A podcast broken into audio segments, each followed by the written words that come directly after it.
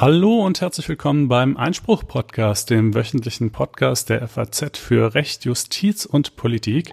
Heute mit Folge Nummer 154 am 18. Februar 2021 und wieder mit mir, Konstantin van Linden, sowie mit Corinna Budras. Ja, Konstantin, schön, dass du wieder auf dem Damm bist.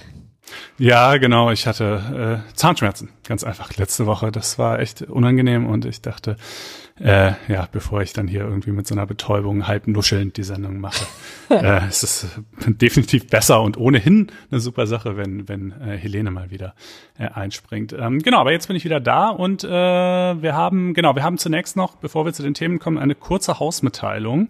Äh, und zwar Ähm, ist die damit verbunden, dass wir ehrlich gesagt einen gewissen technischen Fail unsererseits einräumen müssen, der jetzt aber erfreulicherweise beseitigt ist. Äh, und zwar äh, sagen wir hier in der Sendung ja immer, dass wir uns freuen würden, wenn ihr uns Kommentare hinterlasst und dass ihr das tun könnt, indem ihr auf faz.net-einspruch-podcast geht, äh, da dann eben die jeweilige Folge auswählt und die dann kommentiert. Allerdings gab es da so ein klitzekleines Problem. Äh, und zwar war diese Kommentarfunktion bisher so eingestellt, dass die nur 24 Stunden nach Veröffentlichung einer Folge überhaupt zugänglich war. Äh, das ist bei unseren Artikeln so, da ist das vielleicht auch eher zu verschmerzen, weil die Artikel ja tendenziell dann eben auch tatsächlich innerhalb von 24 Stunden nach Veröffentlichung gelesen und kommentiert werden, überwiegend zumindest. Bei einem wöchentlich erscheinenden Podcast ist das offensichtlich sinnlos. Äh, und das haben wir irgendwie leider lange einfach übersehen, aber jetzt geändert. Also lange Rede, kurzer Sinn. Äh, wenn ihr kommentieren wollt, dann ist das jetzt auch langfristig möglich und es würde uns natürlich freuen, wenn da so, ja, vielleicht so eine, eine, einfach so ein Gesprächsforum unter den äh, jeweiligen Sendungen äh, entstünde. Genau, also ähm, gerne Feedback geben oder auch Ergänzungen auf diskret auf Fehler hinweisen. Das kann natürlich auch nie verkehrt sein. Ähm, also da würden wir uns in der Tat sehr freuen. Aber dann kommen wir doch jetzt zu den Themen, oder? Genau, dann kommen wir zu den Themen. Was gibt's denn so, Corinna? Ja, heute steigen wir mal wieder mit Corona ein. Die Beschlüsse der letzten Woche klingen ja noch etwas nach, um das mal so zu formulieren. Aber vor allen Dingen begrüßen wir dazu mal wieder einen Gast in unserem Podcast, nämlich Thorsten Kingren. Er ist Professor für öffentliches Recht, Sozialrecht und Gesundheitsrecht an der Universität Regensburg und berät als Sachverständiger die, den Bundestag zu Corona-Regelungen. Und da erhoffen wir uns natürlich einigen Insight. Und dann beschäftigen wir uns mit der schwierigen Lage von Hinweisgebern, also sogenannten Whistleblowern, wenn sie Missstände in Unternehmen aufdecken wollen. Gestern hatte der Europäische Gerichtshof für Menschenrechte den Fall eines Arztes zu entscheiden, der Anzeige gegen einen Kollegen stellte und dann ähm, ja leider selber seinen Job verlor. Das Thema Pressefreiheit ist heute gleich ähm, mit zwei Fällen vertreten, die beide für sich schon spektakulär sind. Dabei geht es einmal um eine Klage gegen die Süddeutsche Zeitung auf Schadensersatz in Höhe von 78 Millionen Euro. Die hat sie Anfang Februar erfolgreich abgewehrt. Äh, ähnlich und doch ganz anders ist die Klage, der sich der amerikanische Sender Fox News jetzt erstmal stellen muss. Das ist eine echte Monsterklage, ähm, so wird es jedenfalls äh, formuliert, im Monster Lawsuit. Und es geht um schlappe 2,7 Milliarden Dollar. Und dann haben wir noch zwei Nachträge und ein gerechtes Urteil. So sieht es aus. Ihr seht also ein volles Programm, weshalb wir auch gleich einsteigen. Ähm, diesmal mal wieder mit Corona, es hilft ja alles nichts. Ähm, und ja, die Beschlüsse der vergangenen Woche, ihr habt sie wahrscheinlich schon mitbekommen. Das Hauptfazit ist ja eigentlich auch, äh, dass das meiste so bleibt, wie es bisher ist, äh, äh respektive bis zum 7. März jetzt zunächst mal verlängert wird. Also zumindest die allermeisten Einschränkungen werden das. Äh, allerdings eben auch wiederum nicht alle, ja. Also gerade im Bereich der Schulen äh, gibt's jetzt dann doch verschiedene äh, Alleingänge einzelner Länder. Hier, da zeigt sich dieselbe Linie, die wir jetzt ohnehin schon zur Genüge kennen. Die Bundeskanzlerin äh, hätte eigentlich gerne erstens eine einheitliche Linie gehabt und zweitens auch eine äh, sozusagen restriktivere Linie in dem Sinne, dass, dass sie eben gerne noch länger gewartet hätte mit, mit der Wiederaufnahme des Schulunterrichts. Aber da hat sie dann auch ganz klar gesagt, äh, so ist es nun mal in einem föderalen System äh, und ein, die, die, also Bildung ist ja nun wirklich der ganz, das Vorzeichen Vorzeigebeispiel von Länderkompetenz. Und äh, wenn einzelne Länder das eben anders machen wollen, dann kann die Kanzlerin daran letzten Endes auch nichts ändern. Ja. Äh, und ähm, äh, so ist es halt nun, dass also in Sachsen, meine ich, haben die Grundschulen zumindest schon geöffnet. In Berlin und in NRW und auch in Hessen äh, sollen sie das äh, kommenden Montag tun. In Hessen auch außerdem zumindest die fünfte und sechste Gymnasialklasse. Ähm, klar, die Zahlen, also die Infektionszahlen sind natürlich besser geworden, allerdings immer noch nicht gut. Im Bundesdurchschnitt liegen wir jetzt, glaube ich, bei einer sieben-Tages-Inzidenz von ungefähr 70. Ähm, Nein, also, entschuldige bitte, 59. Pardon? Ach, 59, äh, ja. ja, natürlich. Äh, 59, äh, aber immer noch, somit ja trotzdem immer noch über, über der 50, äh, die ja so lange Zeit als magische Grenze galt und auch, äh, und erst recht über der 35, äh, die ja das quasi die zweite Grenze markiert. Diese beiden Zahlen, die stehen in so einem etwas nebulösen Verhältnis zueinander. Ja, also offensichtlich soll bei 35 dann mehr möglich sein als bei 50, aber äh, welchen qualitativen Unterschied das eigentlich dann wirklich wirklich genau machen wird, äh, das ergibt sich aus dem, jedenfalls aus dem Infektionsschutzgesetz nicht so wirklich klar. Aber das ist ein Punkt, auf den wir dann äh, gleich im Interview noch zu sprechen kommen. Deshalb muss ich das an dieser Stelle, äh, glaube ich, gar nicht weiter vertiefen. Ähm, äh, ansonsten, was muss man vielleicht noch zu den Beschlüssen sagen? Also für Restaurants, Hotels, private Treffen, Homeoffice, Reisen, Maskenpflicht und so weiter, da ändert sich zunächst mal nichts. Äh, eine ja, irgendwie ganz erheiternde oder interessante Ausnahme sind wieder mal die Friseure. Äh, ja. Die sollen, die sollen schon ab dem 1. März äh, wieder öffnen dürfen. Natürlich unter Einhaltung von äh, Hygienekonzepten und so weiter, das ist ja klar. Ähm, aber jedenfalls dürfen sie öffnen, sollen sie öffnen dürfen. Offiziell heißt es wegen der Bedeutung der Körperhygiene. Ja. Ich finde das einen interessanteren Grund, weil ich sag mal, also Körperhygiene wäre jetzt eher, dass man sich die Haare wäscht. Also nur weil die länger werden, werden sie ja nicht automatisch unhygienisch. Ich glaube, es hat viel damit zu tun, also es hat wahrscheinlich zum einen damit zu tun, dass wahrscheinlich viele Friseure das einfach privat anbieten, so bei sich zu Hause mhm. und man diesen Schwarzmarkt vielleicht dann auch nicht haben will. Naja, und letzten Endes halt einfach, äh, also die, die Frage, was öffnen darf und was geschlossen bleiben muss, äh, ist ja natürlich eben auch immer verknüpft mit der Wertung, wie wichtig diese betreffenden Läden, Waren und Dienstleistungen der Bevölkerung halt sind. Also natürlich ist es ein zusätzliches Infektionsrisiko. Ähm, aber ich sag mal, Supermärkte und Apotheken durften ja auch die ganze Zeit aufhaben. Mhm. Gut, da ist es klar, Leute müssen essen, brauchen Medikamente. Man braucht jetzt nicht unbedingt einen Haarschnitt, ähm, aber das ist dann vielleicht sozusagen ein doch relativ naheliegender Bedarf mal nach etlichen Monaten. Man könnte ehrlich gesagt auch ein bisschen deutlicher werden in der Bewertung. ja. Ähm, ganz ehrlich, das ist natürlich ein komplett bekloppter Beschluss, um es deutlich zu machen.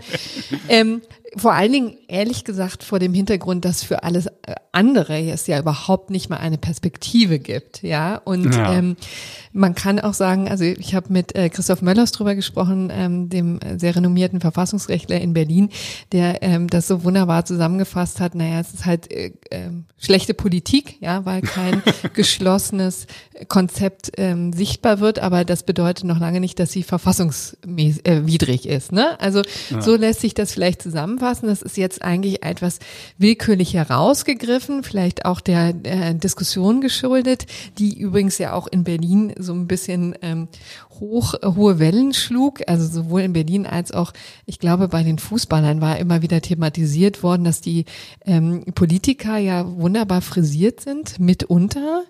Ähm, Herr Mützenich fällt da nicht drunter, also aber es gibt genug andere, die sozusagen ähm, da mit, mit frisch geschnittenem Haar ähm, glänzen können und das dann auf der anderen Seite ähm, vielleicht für Missmut sorgte. Und da kann ich mir vorstellen, dass sind, ist dann so ein bisschen die äh, Besänftigungsstrategie. Aber also ich will es jetzt auch wirklich nicht überproblematisieren. Ne? Also das kann man so machen, aber es war natürlich sorgte für Frustration, um es mal jetzt vielleicht auch neutraler auszudrücken.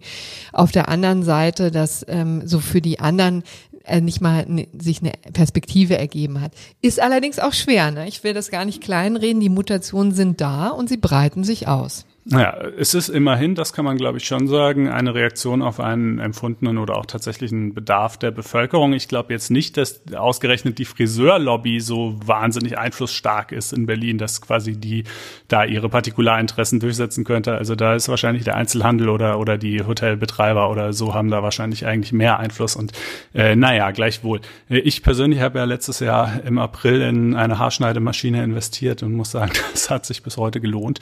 Ähm, vielleicht bleibe ich dabei. Ähm, ja. Aber gut, äh, äh, ich, ich, ich, glaube, das genügt schon fast äh, zu der aktuellen Beschlusslage und dann können wir jetzt äh, Herrn Kingren in der Sendung begrüßen. Ja, vielen Dank. Ja, Herr Kingren, äh, Sie ähm, haben ja schon relativ früh angefangen als äh, Rechtswissenschaftler zu den zahlreichen mit der Pandemie verbundenen Fragen zu publizieren und da vielleicht manchmal einen etwas kritischeren Ton angeschlagen als äh, manche ihrer Kollegen. Und ähm, in den letzten Monaten haben sie auch als Sachverständiger für den Bundestag sozusagen juristische Expertise beigesteuert in mehreren Anhörungen. Und da würde mich als erstes mal interessieren, wie Ihre Erfahrungen da eigentlich waren. Also wie muss man sich das vorstellen? Ist das tatsächlich so, dass, dass ähm, den Sachverständigen da aufmerksam zugehört äh, wird und, und deren Hinweise dann auch gelehrig übernommen werden? Oder ist es eher so, dass naja, jede Partei halt sich den Sachverständigen einlädt, der das sagt, äh, was schon vorher ihr Standpunkt war und am Ende dann die Regierungsmehrheit eben doch das macht, was sie von Anfang an beabsichtigt hatte. Ja, das ist eine Frage, die man so ganz pauschal gar nicht beantworten kann. Zunächst mal muss man sich ja auch als Sachverständiger über seine eigene Rolle im Klaren sein. Äh, ein Sachverständiger, ein geladener Sachverständiger nimmt ja eine Außenperspektive ein.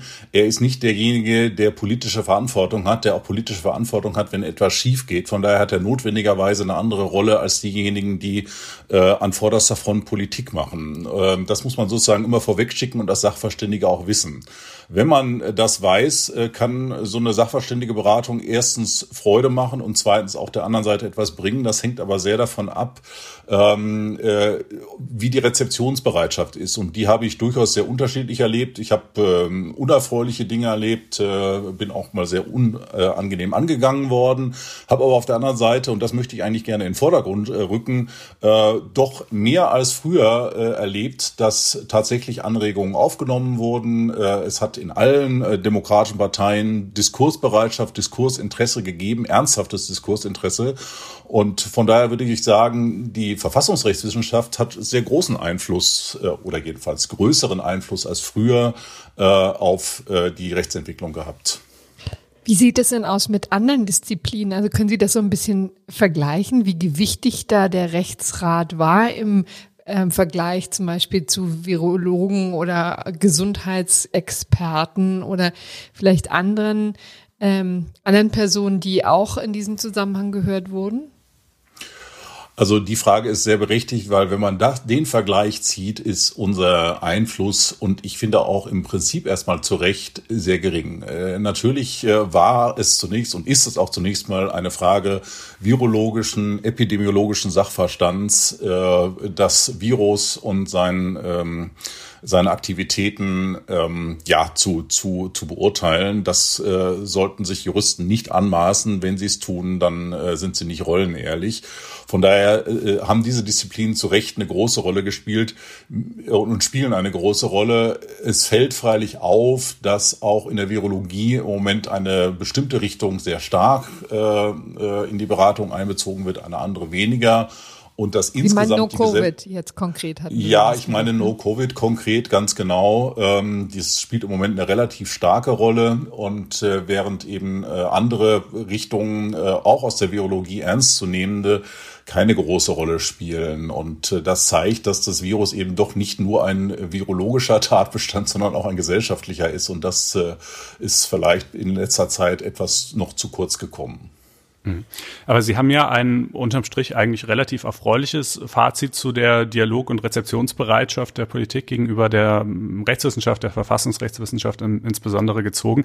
Äh, zugleich gibt's ja aber doch ein paar Entwicklungen, also hat es schon gegeben und gibt es auch aktuell, äh, bei denen eigentlich, also meinem Eindruck nach, der absolute Großteil der Rechtswissenschaftler sagen, das geht so nicht, was ihr da macht und die Politik macht es halt trotzdem. Also beispielsweise ähm, der 28 Infektionsschutzgesetz, der ja so die Grundlage für mehr oder weniger äh, alle äh, Verordnungen der Länder ist. Der wurde zwar reformiert, aber eigentlich erst etliche Monate, nachdem es in der Rechtswissenschaft doch meinem Eindruck nach ein ziemlich weitgehender Konsens war, dass der in seiner bis dahin bestehenden Form äh, als Ermächtigungsgrundlage für viele der verhängten Maßnahmen nicht taugt. Nächstes Beispiel die Impfverordnung, wo nun ja, ich meine mich zu erinnern, sogar der war es der Präsident des Bundessozialgerichts in einem Interview angedeutet hat, dass äh, das eigentlich echt nicht in Ordnung ginge, dass man die Reihenfolge der Impfung, also eine Frage, die im Extremfall eine Frage von Leben und Tod sein kann, äh, im Verordnungswege festlegt. Desgleichen zahlreiche, ich will gar nicht anfangen, sie aufzuzählen,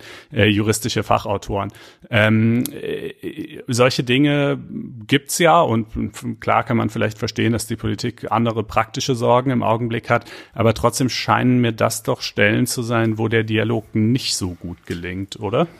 Ja, man muss da, glaube ich, geduldig sein. Also alle Beispiele oder die beiden Beispiele, die Sie da genannt haben, äh, zeigen letztlich, dass wenn man geduldig auf äh, seiner Position beharrt, man doch auch gehört wird. Ähm bei Paragraph 28 und 28a war die Entwicklung ganz interessant. Da hat die Rechtswissenschaft früh gesagt, dass das keine äh, äh, ausreichenden Ermächtigungsgrundlagen äh, für diese massiven Eindämmungsmaßnahmen, also für den Lockdown sind.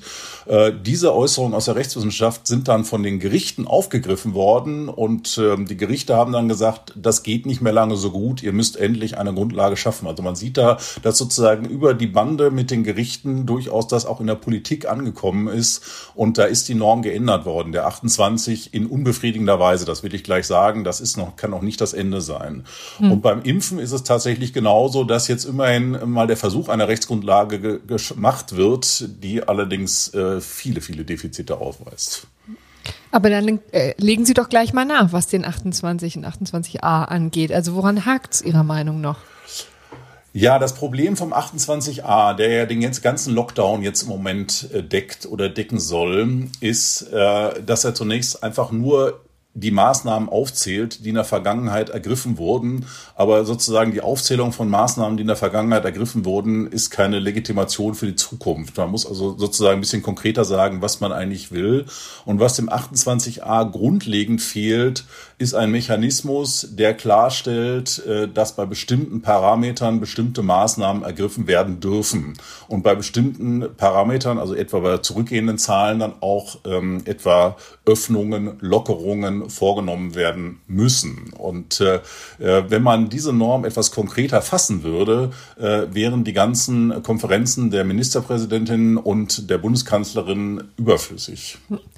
Interessanterweise kommt ja der 28a jetzt auch, ähm, da kommt auch die berühmte 35 vor. Also das ist ja jetzt die neue Inzidenzzahl, die alte neue, muss man ja sagen, Inzidenzzahl, die wieder Relevanz entfaltet. Die war im vergangenen Frühjahr ähm, schon bei den ersten Lockerungsübungen hätte ich jetzt fast gesagt, also bei den ersten Lockerungen spielte die eine wichtige Rolle. Dann war sie sehr in Vergessenheit geraten, aber im 28a taucht sie ja auf, gemeinsam mit der 50. Allerdings ist sie ja an Schwammigkeit nicht zu überbieten, oder? Ja, in der Tat. Also wenn man sich den 28a da durch den Absatz 3 mal etwas durchkämpft, stellt man fest, dass bei Inzidenzwerten über 50, äh, Zitat, umfassende Schutzmaßnahmen und beim Inzidenzwert über 35, Zitat, breit angelegte Schutzmaßnahmen zu ergreifen sind. Ähm, das ist äh, schwer abzugrenzen. Was ist der Unterschied zwischen umfassenden ja. und breit angelegten Schutzmaßnahmen? Und insbesondere ist die ganze Norm eigentlich verunglückt, weil sie letztlich nicht wie eine übliche Norm des Gefahrenabwehrrechts schreibt, unter welchen Voraussetzungen Behörden eingreifen dürfen, sondern umgekehrt formuliert wird, unter welchen Voraussetzungen sie eingreifen müssen. Das heißt, äh, hinter dem Müssen gibt's dann auch noch wieder ein Können. Das heißt, die Norm ist damit so unkonkret, dass sie letztlich, die würde auch Null-Covid decken äh, oder No-Covid decken. Mhm. Beschränken. Ja, und äh, das Ach, ist würde sie äh, wirklich? Ja, das das würde sie, weil da steht ja nur drin, wann die Behörden handeln müssen. Ja, und Ah, äh, okay. da steht jetzt noch nicht drin, wann sie handeln können. Ähm, man müsste dann im Einzelfall abwägen, weil in der Norm ja auch steht, dass man die sozialen, gesellschaftlichen Auswirkungen berücksichtigen muss und so weiter. Aber letztlich ist die Norm, äh, man hat sich mit der Norm eigentlich alles offen gelassen. Und ähm, das finde ich äh, hochproblematisch, gerade vor dem Hintergrund, dass wir die Norm noch länger brauchen werden. Wie konnte das denn passieren? Entschuldigung, haben Sie eine Erklärung dafür, dass das wirklich so schwammig gemacht wurde? Naja, das ist natürlich bewusst so gemacht worden, äh, weil diese Schwammigkeit eben dazu führt, äh, dass die wesentlichen Entscheidungen eben weiterhin äh, durch die Ministerpräsidenten, Ministerpräsidentinnen und die das Kanzleramt getroffen werden können und ähm, äh, man sich da eine gewisse Beinfreiheit ähm, äh, schaffen wollte. Und es ist ja immerhin gelungen, um auch auf ihre Sachverständigenfrage wieder zurückzukommen, die Norm noch ein bisschen zu entschärfen, indem man reingeschrieben hat, dass sie äh, befristet sein muss, diese müssen diese Maßnahmen, dass eine Begründung da sein muss. Also durch den Einfluss der Rechtswissenschaft ist noch gewissermaßen so ein bisschen Verfahrenskontrolle reingekommen. Aber diesen Absatz 3, den konnte man leider nicht verhindern. Sie hatten eben schon mal kurz die Rolle der Gerichte angesprochen. Das würde ich gerne noch ein bisschen vertiefen. Wir haben hier in der Sendung ja auch schon Gott Dutzende äh, Gerichtsentscheidungen äh, im Kontext der Pandemie referiert und Hunderte und Tausende weitere hätte es gegeben, auf die wir gar nicht zu sprechen kommen konnten. Und äh, unser Eindruck war doch schon so ein bisschen, dass sich der Prüfungsmaßstab der Gerichte eben äh, äh, relativ erkennbar entlang der Infektionszahlen im Land verschiebt. Und zwar nicht nur in dem Sinne, in dem man das erwarten würde, also sprich, wenn die Lage besonders schlimm ist, dann sind natürlich auch einschneidendere Maßnahmen äh, berechtigt. Das wäre ja zunächst mal sinnvoll und entspräche dem System, äh, sondern eben auch insofern, dass selbst ja offenkundig fragwürdige bis hin zu eigentlich meinem Empfinden nach relativ klar unsinnige Maßnahmen, Stichwort nächtliches Joggingverbot und ähnliches, äh, dann eben gleichwohl durchgewunken wurden. Klammer auf, inzwischen gibt's da jetzt auch ein paar gegenläufige Entscheidungen, Klammer zu, aber das bestätigt ja sogar fast meine These, denn äh, inzwischen gehen ja auch die Infektionszahlen wieder runter. Ähm, äh, also mich würde das einfach mal interessieren, wie Sie da so in Summe drauf blicken auf die Rolle, die die Justiz ähm, als, als letztlich als Wahrerin der Grundrechte in der Pandemie bisher gespielt hat. Ja, ich schaue da schon mit einer gewissen Nachsicht drauf, auch wenn ich natürlich nicht alle Entscheidungen richtig finde. Die Gerichte sind da in einer sehr schwierigen Situation. Zunächst mal muss man sich äh, in die Situation der Senate, die fürs Infektionsschutzrecht zuständig sind, herein hineinversetzen, die äh, bis zur Pandemie äh, in den letzten Jahren überhaupt nur Einzelfälle hatten und plötzlich mit Hunderten und Tausenden Eingängen überschwemmt werden. Das ist zunächst mal sozusagen ein rein tatsächliches Problem. Und im Übrigen äh, würde ich Ihren Eindruck tatsächlich teilen, dass natürlich Richter äh, Menschen, auch Menschen sind und sich von Infektionszahlen beeinflussen lassen. Man kann das sehr konkret sehen. Die tatsächlich sehr unsinnige nächtliche Ausgangssperre äh, ist äh, im, äh, vom Bayerischen Verwaltungsgerichtshof im Dezember in der Hochphase der Zahlen gehalten worden, jetzt aber vom Verwaltungsgerichtshof äh, Baden-Württemberg äh, für rechtswidrig erklärt worden, weil unverhältnismäßig. Und ähm, das hängt natürlich schon auch mit den Entwicklungen der Infektionszahlen zusammen. Es gab aber äh, auch Entscheidungen wie etwa die, die ähm, oder Maßnahmen wie die 15-Kilometer-Regelung, ähm, die auf meine Initiative der Verwaltungsgerichtshof München äh, aufgehoben hat, weil sie offensichtlich unsinnig ist, weil sie gar nicht an Kontaktbeschränkungen äh, anknüpfte, sondern daran, wo sich Menschen aufhalten. Mhm. Ähm, man kann die Frage natürlich auch andersrum stellen und fragen, äh, welche Funktion können Gerichte äh, in dieser Situation überhaupt ausüben? Denn äh, das Problem, vor dem wir ein bisschen stehen, ist ja, dass wir einerseits offenkundig eine Gefahrenlage haben. Das lässt sich ja nicht bestreiten. Also es sei denn, man äh, leugnet irgendwie die Existenz des Coronavirus oder so, ja.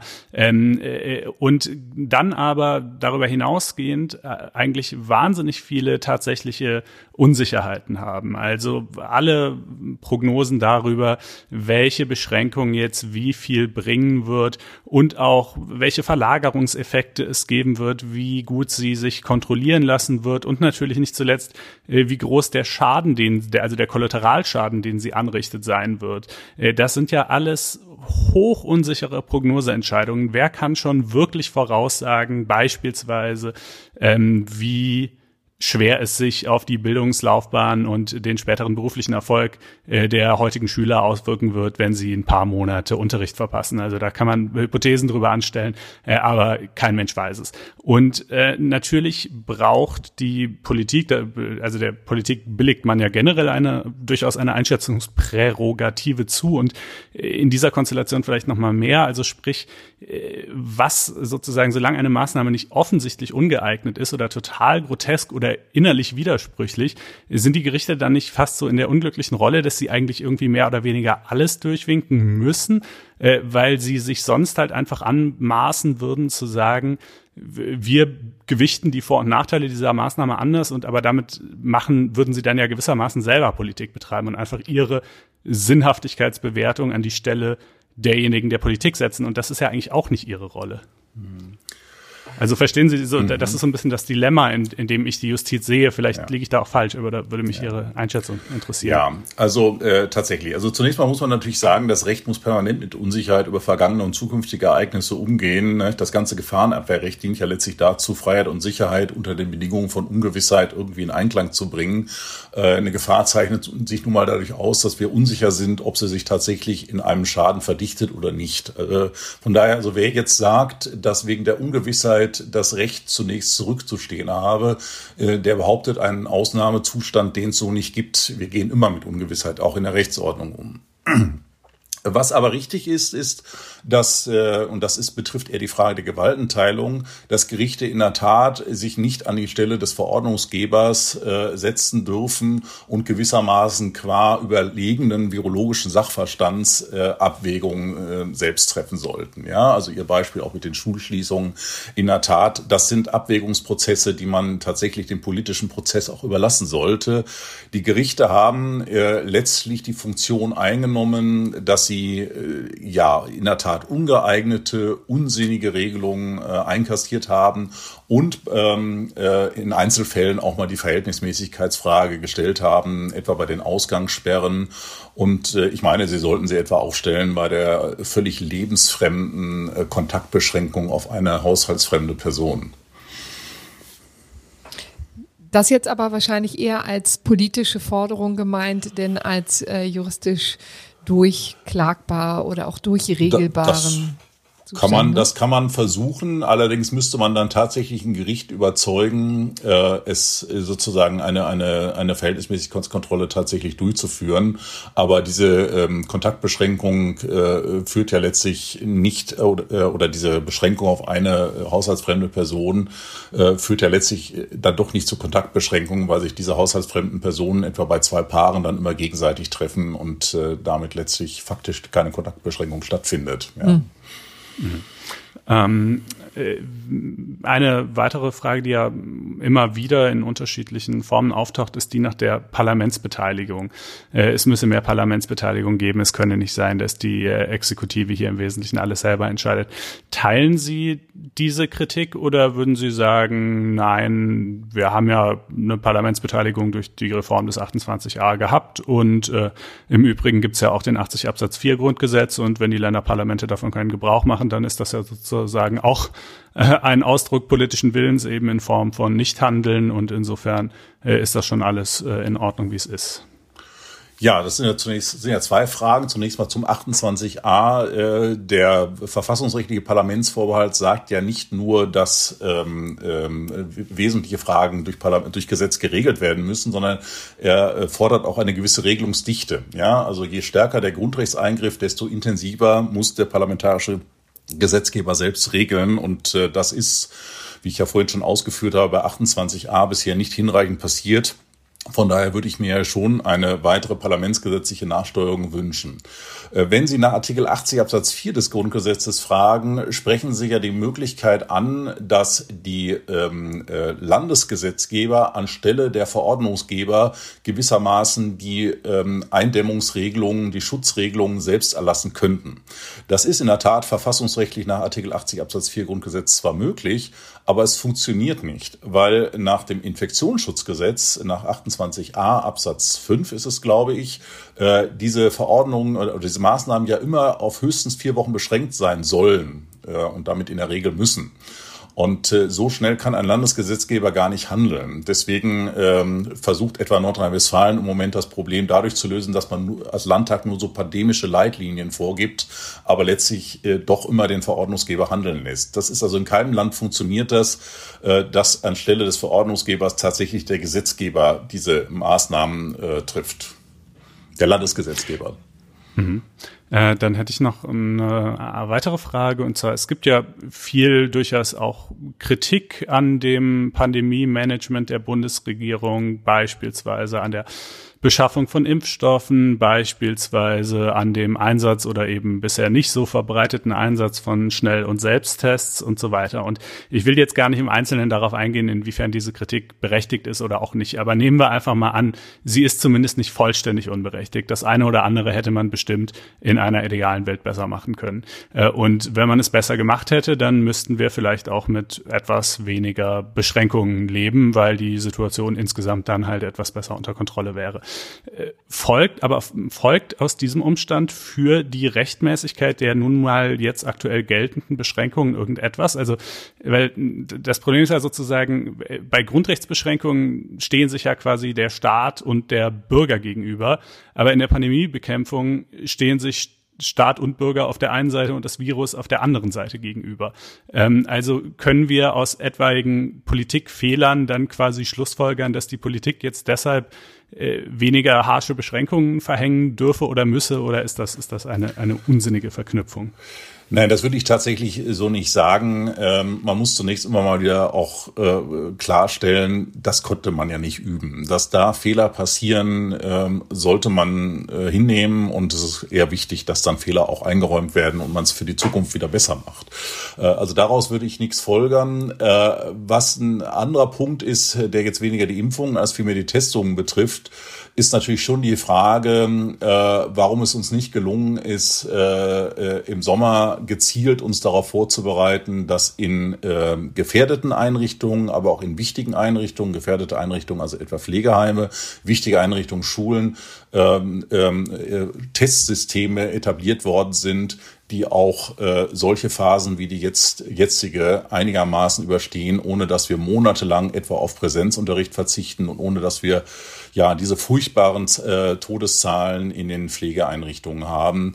Das ist in der Tat etwas unverständlich und hier könnte man kritisieren, dass man sich etwas zu sehr auf einem flächendeckenden Lockdown ausgeruht hat, anstatt konkret zu schützen. Man darf das aber nicht gegeneinander ausspielen und da möchte ich auch nicht missverstanden werden. Es ist also nicht so, dass man einfach durch konkrete Schützen in Pflegeheimen auf den ganzen Lockdown hätte verzichten können. Das halte ich für unrealistisch. Und man kann eben auch nicht sagen, weil wir das nicht getan haben, ähm, äh, genau. dürfen jetzt folgende Beschränkungen nicht gelten. Genau, so. Also mit anderen Worten, selbst wenn Fehler gemacht wurden, hat das zunächst mal keine Implikationen für die äh, Rechtmäßigkeit der genau. Beschränkungen, genau. die dann aufgrund weil das das Virus leider nicht interessiert, sind. nicht? Das ist ja das Problem. Ja. Das Virus interessiert leider die großen Fehler nicht. Ja, also das Virus arbeitet mhm. trotzdem weiter, ist trotzdem weiter eine Gefahr, auch wenn äh, wir beim, bei der Beschaffung von Impfstoff Fehler gemacht haben sollten. Ja. Mhm es ist natürlich eine grundlegende Richtungsentscheidung, welchen Stellenwert wir dem Schutz von Leben und Gesundheit relativ zu den ganzen zahlreichen anderen Grundrechten, die ja nun mal durch die Beschränkungen erheblich tangiert werden, eigentlich einräumen wollen. Und wir machen das so, wie wir es machen. Also wir räumen doch Leben und Gesundheit unterm Strich einen ziemlich hohen Stellenwert ein und nehmen ziemlich gravierende Einschränkungen in Kauf. Das ist aus der Verfassung heraus nicht zwingend, würde ich sagen. Also ähm, anders als die Menschenwürde ist, ist, äh, sind Leben und Gesundheit ja schon auch Grundrechte, die eingeschränkt werden können. Äh, aber diese und, und diese Grundrecht, grundsätzliche Richtungsentscheidung, die kann man befürworten oder, oder halt auch nicht. Also es wäre ja auch denkbar und es gibt ja auch Leute, die sagen, nee, wir fänden es einfach sozusagen, wir glauben, die Kollateralschäden, die sind einfach unterm Strich so groß, wirtschaftlicher Art, auch psychischer Art. Man mag sich ja gar nicht ausmalen, wie vielen Leuten es bestimmt gerade psychisch total schlecht geht und die leiden und so weiter. Ja, also sozusagen diese Schäden, die sind einfach unterm Strich so groß, dass das einfach kein guter Deal ist hier. Ähm, äh, aber diesen Einwand, wenn man den so vortragen würde, den kriegt man rechtlich nicht wirklich gefasst, oder? Also das ist einfach, das ist einfach auch eine Entscheidung, die rein auf politischer Ebene spielt, oder? Ja, also äh, da haben Sie im Prinzip recht, aber äh, was gerade am Anfang der, Deba äh, der Pandemie in der Debatte falsch gelaufen ist, ist diese Absolutsetzung von Gesundheit und Leben. Ja, also äh, und auch diese absurden Kontrastformate, wie viele Menschenleben äh, sind uns ein, äh, ein Shopping-Erlebnis wert. Ja, ähm, das, wenn man so fragt, muss man natürlich sagen, natürlich ist uns äh, kein Menschenleben ein Shopping-Erlebnis wert. Aber wir müssen sehen, dass die Rechtsordnung immer Risiken bewusst in Kauf nimmt sind, um Freiheit zu ermöglichen. Äh, die Beispiele sind bekannt, der Straßenverkehr, das Transplantationsrecht und, äh, und auch im, im Umweltrecht, wo wir natürlich konsequenter schützen könnten, aber das nicht machen, weil wir die Freiheit des Autofahrens hochwerten und so weiter und so fort. Auch übrigens den Schwangerschaftsabbruch ist ein weiteres Beispiel, äh, wo wir gewissermaßen um der Freiheit willen auch Lebens, ähm, ja, Lebensbeeinträchtigungen in Kauf nehmen. Und äh, unter dem Aspekt äh, müssen wir immer abwägen. Und äh, das Schwierige bei dieser Abwägung ist, dass sie so, so asymmetrisch ist. Ja, also man kann relativ deutlich klar sehen an den Zahlen, an den furchtbaren Zahlen, wie viele Menschen sterben, wie viele Menschen infiziert sind.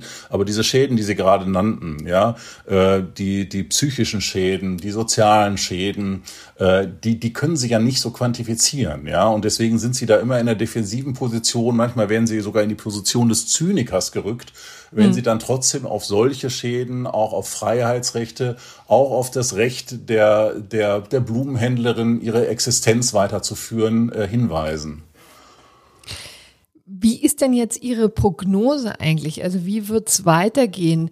Wird der äh, Paragraph 28a tatsächlich geändert oder wursteln wir uns jetzt noch weiter bis, bis zum nächsten, äh, bis zur nächsten Insel ähm, wo, wo wir tatsächlich wieder so etwas wie Normalität spüren können? Ja, das ist eine ganz berechtigte Frage und sie ist vor allen Dingen dringlich angesichts des nahenden Endes der Legislaturperiode. Ähm, bis äh, bei der jetzigen ähm, ähm, Reform, die jetzt wieder ansteht, Ende Februar, ist leider der 28a überhaupt nicht auf der Tagesordnung. Ähm, wenn wir den aber jetzt nicht in den nächsten Wochen auf die Tagesordnung bekommen, bedeutet das, dass wir mit dieser Norm auch ähm, in den nächsten Winter reingehen, weil dann ja sozusagen eine Zeit lang keine Gesetzgebung stattfindet aufgrund der Bundestagswahl und der dann folgenden Konstituierung ähm, der Bundesregierung. Und wir wissen ja vom letzten Mal, wie lange sowas auch dauern kann, theoretisch. Und ähm, diesen Stillstand der Gesetzgebung, den fürchte ich etwas. Deswegen äh, müssen wir darauf achten, dass jetzt bestimmte Bestimmungen auch für den nächsten Winter schon fit gemacht werden. Und dazu gehört der Paragraph 28a auf jeden Fall mit äh, Stufenregelungen, ähm, die dann auch den Länderbehörden den hinreichenden Spielraum geben, aber gleichwohl, die nicht, dass die nicht immer durch ähm, Bund-Länder-Konferenzen konkretisiert werden müssen. Ähm, eine letzte Frage hätte ich noch, ähm, was so ein bisschen Ihre Rolle im Diskurs angeht. Also äh, wir haben Ihnen ja jetzt äh, etliche Fragen gestellt und ich würde sagen, Sie sind weit davon entfernt, äh, irgendwie das jetzt das das Handeln der Regierung unterm Strich äh, pauschal und polemisch zu kritisieren und zu verdammen äh, oder ähnliches. Im Gegenteil, äh, Sie haben ja an vielen Stellen gesagt, man muss für Dinge Verständnis haben, es ist eine neue Situation und so weiter und so weiter. Trotzdem äh, sind Sie ja zumindest mal jedenfalls einer der äh, renommierten Rechtswissenschaftler, die etwas kritischere Töne anschlagen. Und ich, gibt es da, also meine Frage ist, gibt es da einerseits äh, Vereinnahmungsversuche von Seiten, de, mit denen sie überhaupt nichts zu tun haben wollen, also hm, Stichwort Querdenker oder eben auch die AfD oder wer auch immer. Äh, und gibt es andererseits auch den Versuch, sie quasi diesem Lager äh, gezielt zuzuschlagen, um ihre Kritik zu delegitimieren? Ja, in der Tat, äh, das gibt es und das ist natürlich auch etwas, was äh, meine Rolle schwierig macht. Ähm, man macht sich natürlich schon Sorgen, äh, wenn man seine Positionen in AfD-Papieren verkürzt wiedergegeben findet, wenn man E-Mails von sogenannten, selbsternannten Querdenkern findet und so weiter und so fort. Ähm, also wenn ich da meine Rolle definieren darf, dann muss man zunächst immer mal sagen, ich offen gestanden, das habe ich auch nicht sofort verstanden im März März äh, letzten Jahres. Äh, das ist das erste Mal in jedenfalls meinen 35 Jahren Rechtswissenschaft, dass ich mich mit einem Gegenstand befasse, der mich unmittelbar persönlich betrifft. Ja, und hm, äh, sonst ist rechtswissenschaftliche ja. Forschung immer etwas, äh, wir, wir reden, um mal ganz einfach zu sagen, über, eine, über einen Anspruch auf Baugenehmigung. Äh, das können wir juristisch beurteilen, aber die Baugenehmigung betrifft mich nicht selbst. Und das ist hier ein Umstand, das, und das gilt für alle Wissenschaften, äh, die man sich immer wieder klar machen muss, es betrifft uns auch selbst. Äh, wir sind auch selbst davon genervt. Es hängt aber auch von unserer sehr persönlichen Lebenssituation ab und auch von unseren persönlichen Ängsten, äh, wie wir damit umgehen. Und ähm, das muss muss man, glaube ich, immer zunächst mal sehen. Äh, wenn man das aber sozusagen mal eingesteht und auch ähm, artikuliert, dann hat man auch eine Chance, ähm, sich klar abzugrenzen äh, von den ja auch Wissenschaftsfeinden, von den Corona-Leugnern und wer sie alle sind. Äh, was mir, was mich aber stört, ist, dass ich eigentlich immer wieder, und zwar jetzt seit einem Jahr, äh, zunächst eine Art Disclaimer vor jedes Interview schalten muss, äh, der da lautet, ich finde es furchtbar, wie viele Menschen sterben und ich weiß, dass das Virus existiert und dass es verdammt ernst ist. Das muss ich immer wieder sagen, weil ich sonst automatisch in das andere Lager äh, gebracht werde. Und das ist dieses Lager diskutieren, dieses Lagerdenken, das hatten wir schon so ein bisschen bei der Flüchtlingspolitik, hatten wir auch bei der Griechenlandrettung. Nicht, nicht jeder, der die Flüchtlingspolitik kritisch sah, ich sah sie nicht kritisch, ist aber deswegen gleich ein Rassist. Ja, und diese sozusagen, ähm, diese Grenzziehungen, ähm, die sind mir viel zu scharf geworden in letzten Jahren und Corona ist nur ein weiteres Beispiel. Verschreckt das vielleicht auch viele Rechtswissenschaftler? Also, weil sozusagen die, die Politik und die Medien sind ja zwei Felder, die nach ganz anderen Regeln operieren als, als, als die Rechtswissenschaft. Ne? Und äh, äh also gibt es da vielleicht auch Kollegen, die sich deshalb lieber gar nicht positionieren, um nicht äh, da irgendwie der einen oder der anderen Seite zugeschlagen zu werden? Ja, die gibt es auf jeden Fall äh, und äh, die von denen weiß ich auch natürlich im persönlichen Gespräch, die sich aus ganz unterschiedlichen Gründen nicht äußern. Ich finde auch nicht, dass sich alle äh, 700 Mitglieder der deutschen Staatsrechtlehrervereinigung dazu äußern müssen. Ähm, aber es gibt auch Leute, die sich aus strategischen Gründen nicht äußern. Und es ist vor allen Dingen ganz interessant, äh, deswegen war übrigens der Diskurs über auch Blogformate interessant, es ist nicht so, dass es ein Rechts-Links-Thema ist, wie das äh, sonst traditionell häufig in der Staatsrechtslehre auch mal ist, sondern es ist ganz überraschend, welche Kollegen äh, sich da jetzt ähm, artikuliert haben. Das ist äh, nicht so ganz auch parteipolitisch zuzuordnen. Und wir alle haben erlebt, äh, dass wir auch von äh, wohlgemerkt demokratischen Parteien ähm, um Rat gefragt wurden, die bislang bei uns weniger angeklopft hatten. Mhm. Umso schöner, dass Sie sich jetzt auch geäußert haben. Ich fand es sehr erhelden. Vielen Dank. Ja, vielen Dank, Herr Kingren. Ja, vielen Dank auch von meiner Seite. Es war ein sehr interessantes Gespräch. So, und dann haben wir noch kurz eine Gerichtsentscheidung im Corona-Kontext. Ist allerdings nicht so die klassische Corona-Entscheidung. Es geht jetzt nicht um die Rechtmäßigkeit irgendwelcher Beschränkungen, äh, sondern es geht um eine Klage, die der Burda Verlag, beziehungsweise genau genommen das zu, die zu Burda gehörende äh, Internetseite NetDoctor geführt hat. Äh, gegen einerseits Google und andererseits das Bundesgesundheitsministerium. Das ist ein letzten, letztlich ein kartellrechtliches Verfahren, ähm, in dem äh, NetDoctor sich jetzt auch tatsächlich durchgesetzt hat erstmal und eine einstweilige Verfügung erwirken konnte. Und zwar, wo, worin besteht das Problem? Ähm, also das Bundesgesundheitsministerium hat im September letzten Jahres eine, ein neues Gesundheitsportal ins Leben gerufen, gesund.bund.de, äh, wo es eben in Infos zu allen möglichen Gesundheitsthemen geben soll. Äh, ob das überhaupt grundsätzlich, also schon die Existenz dieses Angebots ist ja natürlich gewissermaßen eine Konkurrenz zu Seiten wie zum Beispiel NetDoctor, die ja im Grunde genommen sowas ganz Ähnliches machen. Äh, ob jetzt die Existenz dieses Angebots als solche irgendwie schon ein kartellrechtliches Problem darstellt, ja, denn NetDoctor muss sich ja schließlich am, am Markt behaupten und Geld verdienen, wohingegen das Gesundheitsministerium halt einfach auf, auf Steuergelder zurückgreifen kann. Das wurde in dem Verfahren nicht geklärt. Das hat NetDoctor zuerst sogar auch gewollt, auch insoweit einen Antrag gestellt, den haben sie aber zurückgenommen. Das heißt, vielleicht wird das irgendwann nochmal entschieden, vielleicht auch nicht. Aber es gibt eben noch einen, einen Teilaspekt dieser Geschichte, äh, der jetzt zu entscheiden war. Äh, und zwar hat das Gesundheitsministerium äh, mit Google offensichtlich einen Deal ausgehandelt, der dazu führt, dass wenn man nach bestimmten Krankheiten sucht, das gilt für Corona, das gilt aber auch noch für eine äh, ganze Reihe weiterer Krankheitsbilder, äh, dass dann ähm, so rechts an der Seite so, ein, so eine Infobox aufscheint neben den Suchergebnissen, die mit den Informationen dieses Gesundheitsportals des Gesundheitsministeriums befüllt ist. Äh, und äh, NetDoctor hat gesagt, äh, das ist ja wohl ganz klar wettbewerbswidrig, denn äh, diese, also sozusagen auf Platz, das ist ja noch außerhalb der normalen Suchergebnis-Rankings, ja, das steht nicht mal auf Platz eins, sondern gewissermaßen auf Platz null äh, extra hervorgehoben durch diesen Kasten. Äh, und wir haben keine Chance, irgendwie in diesen Kasten zu kommen, weil das halt ein, ein Vertrag zwischen Google und dem Gesundheitsministerium ist.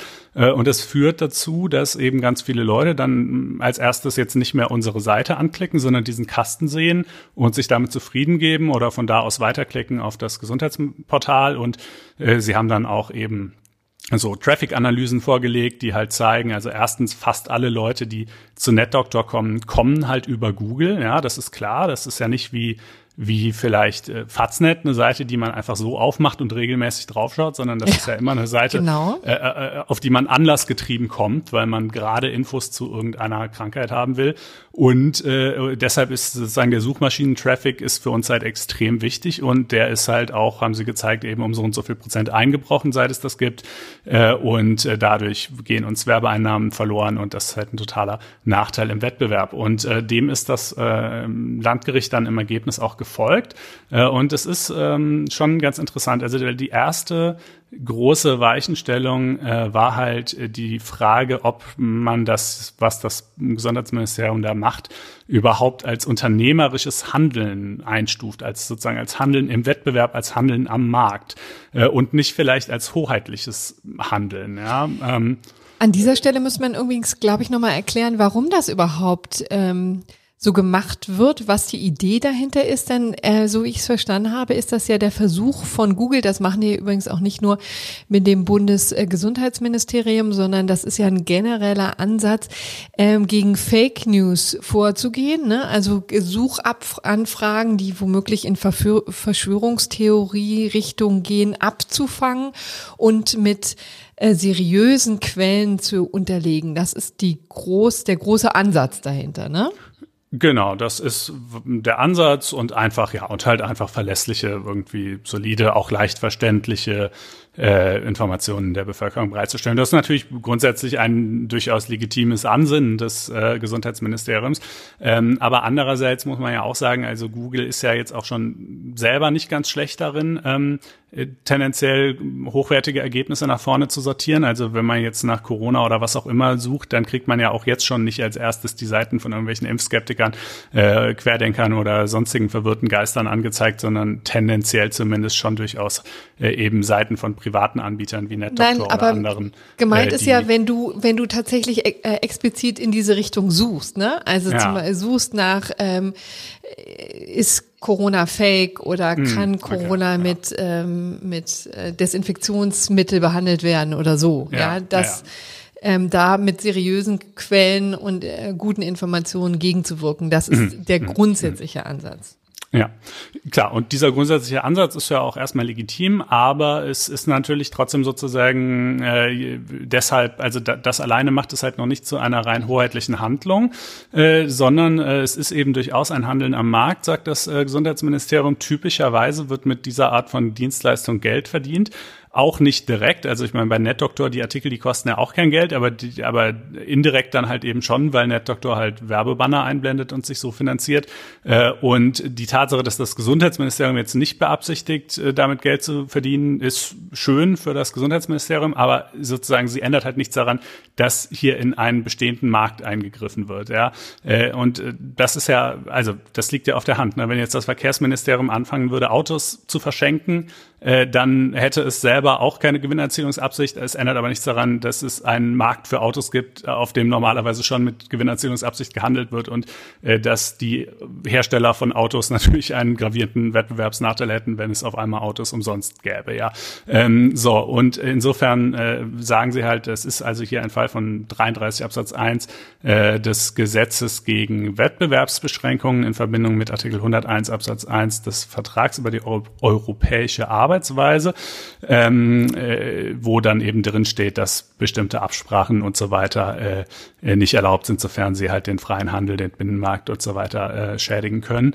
Ähm, und äh, auch noch ganz interessant war, dass das BMG, das Gesundheitsministerium, behauptet hat, es gäbe gar keinen Vertrag zwischen ihnen und Google. Ähm, äh, äh das haben sie einerseits auf eine kleine Anfrage der FDP hin geäußert und das haben sie auch in diesem Verfahren geäußert. Und da sagt das Gericht schon spürbar äh, äh, aufgebracht, ähm, Leute, es kann nicht euer Ernst sein. Also ich meine, ihr habt dieses Portal gegründet. Ihr habt eine Pressekonferenz einberufen. Mhm. Auf der Pressekonferenz waren unter anderem Jens Spahn und ein hoher Manager von Google, die gemeinsam äh, erklärt haben, dass das jetzt in Zukunft so sein wird. Und außerdem, wie soll das denn sonst zustande kommen, dass eure Ergebnisse auf einmal in dieser Infobox von Google sind und zwar nur eure, äh, wenn nicht dadurch, dass ihr das irgendwie vereinbart habt. Natürlich habt ihr das vereinbart, ja. Also das ist einfach, grenzt schon an einfach an falschen Tatsachenvortrag, ehrlich gesagt. Naja, anyway.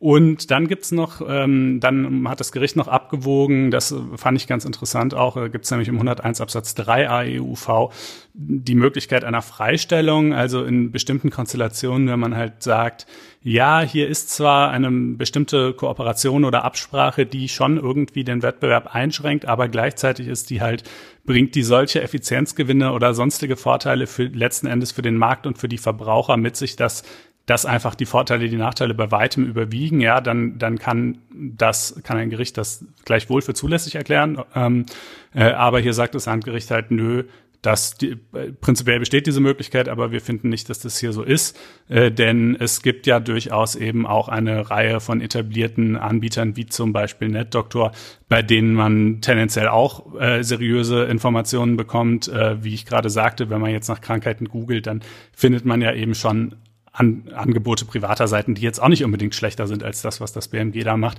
Und äh, ich würde noch als Fußnote ergänzen, äh, es steht jetzt nicht explizit im Urteil drin, ähm, aber vielleicht so ganz leise andeutungsweise, ja, äh, wenn wir uns mal daran erinnern, dass nicht zuletzt das Bundesgesundheitsministerium letztes Jahr äh, die äh, schlichte Unwahrheit verbreitet hat, äh, dass Masken nichts gegen ähm, äh, die, äh, also sozusagen keinen sinnvollen Beitrag zur Pandemiebekämpfung leisten würden, ah. äh, dann äh, ist das das also aber wirklich der doppelte Beleg dafür, dass es vielleicht keine gute Idee ist, äh, dann deren Informationen auch noch gezielt zu privilegieren.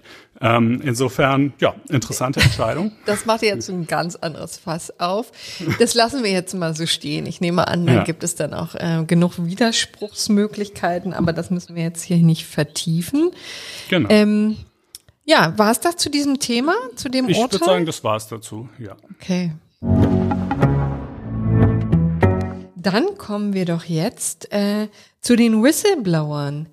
Ähm, und das ist eben eine Problematik, die wir spätestens seit Edward Snowden kennen, der die Enthüllungen über die Machenschaften des amerikanischen Geheimdienstes offenlegen.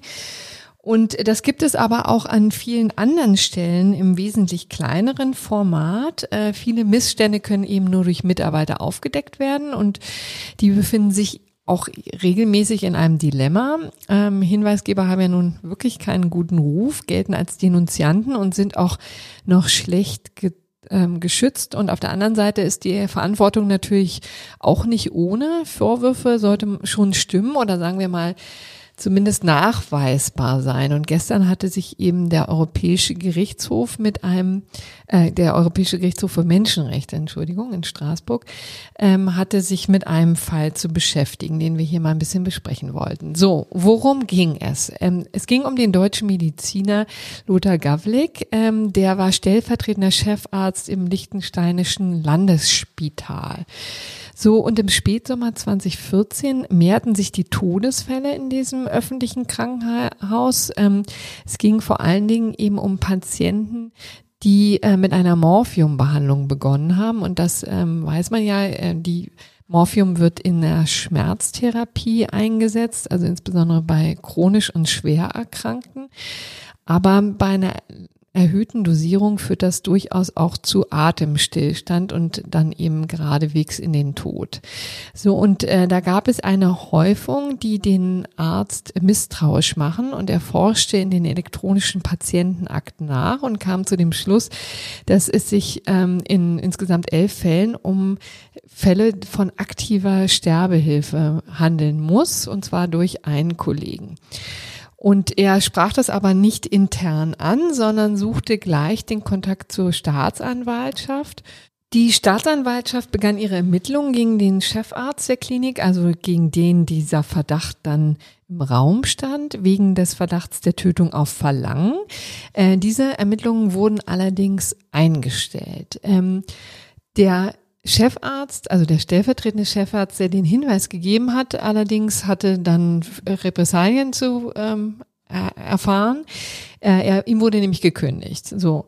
Und das wollte er nicht auf sich sitzen lassen und ist deswegen bis hoch zum Europäischen Gerichtshof für Menschenrechte gezogen. Und ähm, die haben sich das natürlich genauer angeguckt gestern und haben ähm, entschieden, inwieweit er sich hier auf Artikel 10 der Europäischen Menschenrechtscharta ähm, stützen konnte. Das ist natürlich die Meinungsfreiheit, denn das sind ja die Abwägungen, die dann immer getroffen werden müssen. Ne? Also einerseits das Recht auf Meinungsfreiheit und ähm, auch das Äußern eines Verdachtes, um Missstände äh, aufzudecken. Und auf der anderen Seite gibt es natürlich ähm, auch zahlreiche Persönlichkeitsverletzungen für denjenigen, der dann äh, eben in Verdacht gerät. Ähm, also auch die, diesen ähm, den Chefarzt, der da dem vorgeworfen wurde, er hatte hätte aktiv aktive Sterbehilfe geleistet, äh, hätte natürlich auch erhebliches an, ähm, an Konsequenzen drohen können.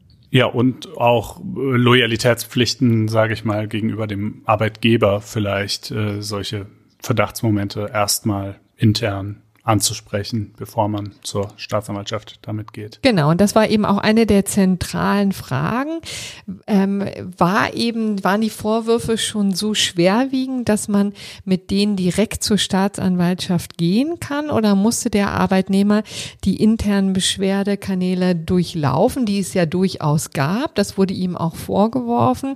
Und hier kam tatsächlich auch der, ähm, der Gerichtshof zum Ergebnis, dass er sich nochmal genauer die Vorwürfe hätte angucken müssen. Er hat sich nur auf die elektronische Patientenakte gestützt, hätte vielleicht noch mal in den Papierdaten nachgucken können. Da hätte es wohl Hinweise gegeben. Jedenfalls entnehme ich das ähm, der Rechtsprechung, dass sie, dass hier in diesem konkreten Fall ähm, dann offensichtlich auch entlastendes Material zur Verfügung gestanden hätte.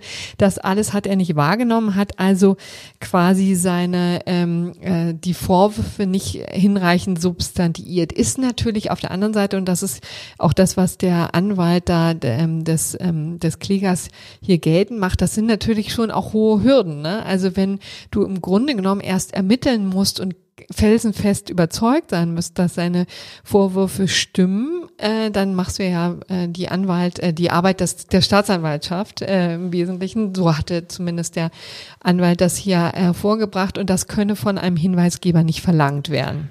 Ja, vor allen Dingen, wenn sich der Verdacht gegen einen dir hierarchisch übergeordneten Kollegen richtet und dann auch noch so gravierend ist wie in diesem Fall. Ne? Also äh, ich meine, ja, das, das, das, ist, das ist natürlich wirklich schwierig. Also was weiß ich, was wäre jetzt die Analogie bei uns, wenn man jetzt irgendwie sagen würde, ja, weiß ich nicht. Also man kann sich das ja jedenfalls im eigenen Unternehmen vorstellen. Ne? Man hätte einen, total gravierenden, sogar strafrechtlich relevanten Verdacht gegen den eigenen Chef und dann muss man das erstmal mhm. intern zur Sprache bringen. Gut, es sollte natürlich ein, ein, ein, ein Anlaufstellen für sowas geben. Ja, man muss ja denjenigen vielleicht nicht direkt selber konfrontieren, aber trotzdem ist es liegt jedenfalls auf der Hand, dass das sehr schwierig sein kann und einen dann auch den Job kosten kann im, im ja. Endeffekt, wenn es schlecht läuft. Ähm, und natürlich, wenn man sich an Fälle wie zum Beispiel Nils H. erinnert, ja, ja dieser genau. Krankenpfleger, der da jahrelang äh, schalten und walten konnte und der ja tatsächlich, also nicht nur Tötung auf Verlangen, das wäre ja fast noch schön gewesen in seinem Fall, ja, sondern der die Leute einfach äh, eben äh, gezielt getötet hat, um sich dann als großer Reanimateur aufspielen zu können oder auch nicht, ja. Äh, da hätte man sich natürlich gewünscht, dass mal früher ein Kollege, und es gab ja Verdachtsmomente gegen ihn, mhm. äh, dass da also mal früher jemand ähm, äh, das Wort erhoben hätte.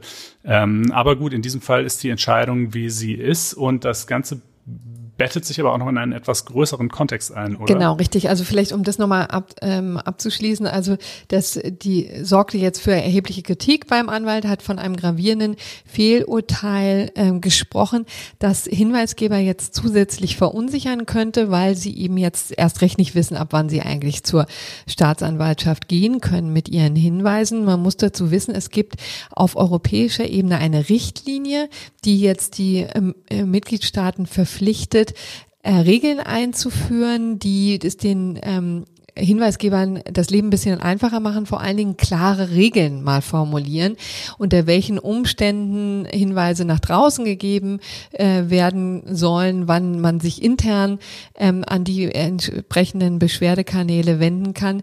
Ähm, das ist ein, eine Richtlinie, die 2019 ähm, ähm, ja, den ähm, fertiggestellt wurde und jetzt quasi noch der Umsetzung hier in Deutschland hat. Und da gibt es eben auch Ärger, weil, also äh, um diese zentrale Frage, es gibt einen Referentenentwurf, der ähm, also die Richtlinie sagt relativ klar, es muss ähm, beide Kanäle, sowohl der externe als auch der interne, sind gleichwertig anzusehen. Und ähm, hier im deutschen Entwurf gibt es aber so eine leichte Präferenz äh, für den äh, externen ähm, Weg und das stößt hier durchaus auch auf Kritik. Es gibt wiederum andere, die sagen, naja, also die Regeln gehen nicht weit genug. Umgekehrt äh, ist es eben auch schon so, dass äh, auch ein relativ vager ein Verdacht, ohne dass der jetzt so substantiiert wäre, schon geäußert werden könne, selbst wenn Dinge noch gar nicht passiert sind, sondern Missstände drohen gibt es nach dem derzeitigen Referentenentwurf die Möglichkeit, schon ähm, ja das Alarmsystem zu betätigen. Und ähm, da gibt es Kritik dran. Also zum Beispiel Arbeitsrechtsprofessor Gregor Thüsing, auch von der Universität Bonn, hat für uns dann ähm, kritischen Beitrag geschrieben. Ähm, der ist auf Recht und Steuern und auf FAZ Einspruch erschienen, wo ähm, ja so ein bisschen davor gewarnt, gewarnt wurde, dass es auch ähm, die Möglichkeit natürlich gibt, jetzt durch den Hinweisgeber bloßgestellt zu werden. Das ist ja die Gefahr, ne? das ist natürlich auch hier in diesem konkreten Fall ähm, das Gegenargument des betroffenen Chefarztes und der Klinik gew ähm, gewesen. Hier wurden wir bloßgestellt, wir wurden, äh, unser Ruf wurde beschädigt durch allein durch diesen Verdacht und das muss natürlich auch schon eine gewisse Substanz haben. Also das ist jetzt hier noch ähm, ein Gesetzesentwurf, der sehr ähm, ähm, noch sehr in, in der Schwebe ist. Aber auf der anderen Seite ist es natürlich auch wirklich allerhöchste Zeit, dass das mal in Form gegossen wurde, ne? damit es da ja. klarere Regeln gibt. Ja, ich finde das wirklich sehr schwer, da also ein Gesetz muss ja naturgemäß irgendwie abstrakt formuliert sein und ich finde, es gibt da so viele unterschiedliche Konstellationen, ähm, dass es schwierig ist, da überhaupt eine Regel zu, zu entwerfen, die auch nur halbwegs gut auf die meisten Fälle passt. Denn klar, natürlich, wie du schon sagst, man kann sich auch vorstellen, dass solche ähm, äh, Vorwürfe von Mitarbeitern, die vielleicht aus völlig anderen Gründen äh, verärgert oder frustriert sind, instrumentalisiert werden, um äh, sich zu rächen, um irgendwelchen Kollegen zu schaden und dergleichen. Andererseits ähm, gibt es aber eben natürlich sicherlich auch genug äh, in Anführungsstrichen echte Whistleblower, die einfach auf echte Missstände hinweisen wollen und wo dann die internen Beschwerdesysteme entweder überhaupt nicht vorhanden sind oder zwar schon, aber erkennbar aussichtslos Ähm, und äh, ja, ich glaube, wir, also diesen Entwurf, vielleicht äh, können wir uns den nochmal im Detail vor, wenn er zum Regierungsentwurf geronnen ist, oder äh, ja. müssen wir dem, zu dem jetzt noch äh, was sagen? Nee, das äh, vertiefen wir mal später, vielleicht auch dann, wenn er äh, dann irgendwann mal in Kraft tritt. Also ich glaube, bis Ende des Jahres ist noch Zeit, aber ähm, wie gesagt, es ist, ist natürlich schön, wenn das jetzt bald mal erfolgt. Dann kommen wir jetzt zum nächsten Thema, ne? Genau. Und da geht es um die Pressefreiheit, die uns natürlich auch sehr am Herzen liegt. Also wir kommen in die illustre Welt der Medien ähm, und äh, kümmern uns mal ein bisschen um das, was sie aufdecken und was sie manchmal auch anrichten können. Ja, also der erste Fall betrifft die Süddeutsche Zeitung, der ähm, zweite Fox News und es ist wirklich echt interessant, weil unterschiedlicher ähm, könnten die beiden Fälle nicht sein, obwohl sie doch ähm, ähnliche Ausgangsvoraussetzungen haben. Äh, aber ähm, wir stellen das Ganze jetzt mal vor.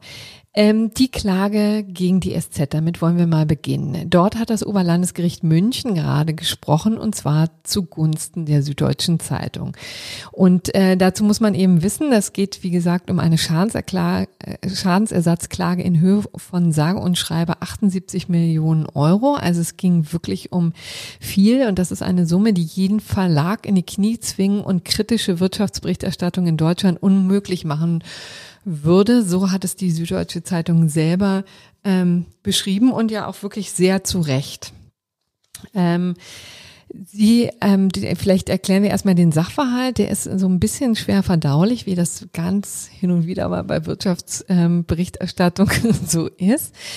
Ähm, es ging um eine, eine Firma, Solar Millennium, die mal große Pläne hätte, ein großes Solarunternehmen war, aber dann auch ziemlich in die Grütze gegangen ist, äh, um das mal deutlich zu sagen. Also ähm, das ähm, hat noch ähm, juristisch erhebliche Nachspiele gehabt. Ähm, da ging es tatsächlich um Anlegerklagen und das, das äh, gegen das Unternehmen ähm, oder gegen Verantwortliche wurde auch wegen Betrugs ermittelt und so weiter und so fort. Also ähm, das ähm, das alles, ähm, darum ging es in diesem konkreten Artikel nicht, sondern es ging um Aktiengeschäfte, die den Verdacht von Insiderhandel näherten. Ja, und diese Aktiengeschäfte wurden getätigt kurz bevor ein wichtiger Managementwechsel verkündet wurde. Äh, und ich bin da jetzt sehr bewusst sehr vage. Also man kann sich diesen Beschluss angucken. Es sind 63 Seiten. Es geht sehr sehr ins Detail, aber da gibt es ähm, es sind auch Dinge umstritten. Ne? Also der, ähm, der Kläger, das war Hannes Kuhn, der Unternehmer Hannes Kuhn, der hatte ähm, das natürlich ganz anders dargestellt. Ich möchte es deswegen jetzt erstmal so vage belassen.